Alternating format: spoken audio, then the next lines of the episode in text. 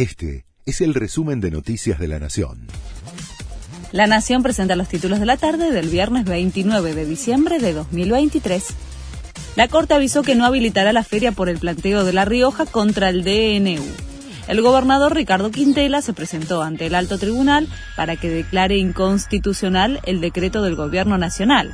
La Corte Suprema envió al procurador el planteo para que evalúe si el tribunal es competente para tramitar la demanda, pero determinó que no habilitará la feria judicial para tratar la presentación, por lo que queda suspendido hasta febrero.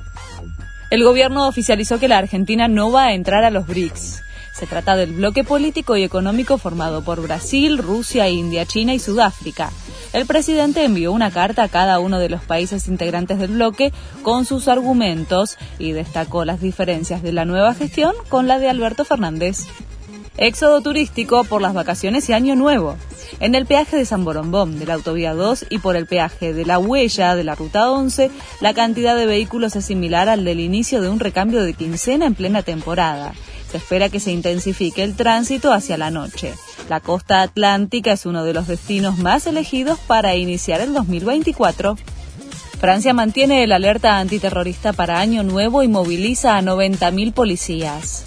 La decisión se da tras el ataque islamista contra un profesor ocurrido en octubre y el apuñalamiento a principios de este mes de un turista alemán en las inmediaciones de la Torre Eiffel. Además, sumará 5.000 militares de la Operación Centinela, helicópteros y unidades móviles. Rusia lanzó el mayor ataque aéreo contra Ucrania en casi dos años de guerra.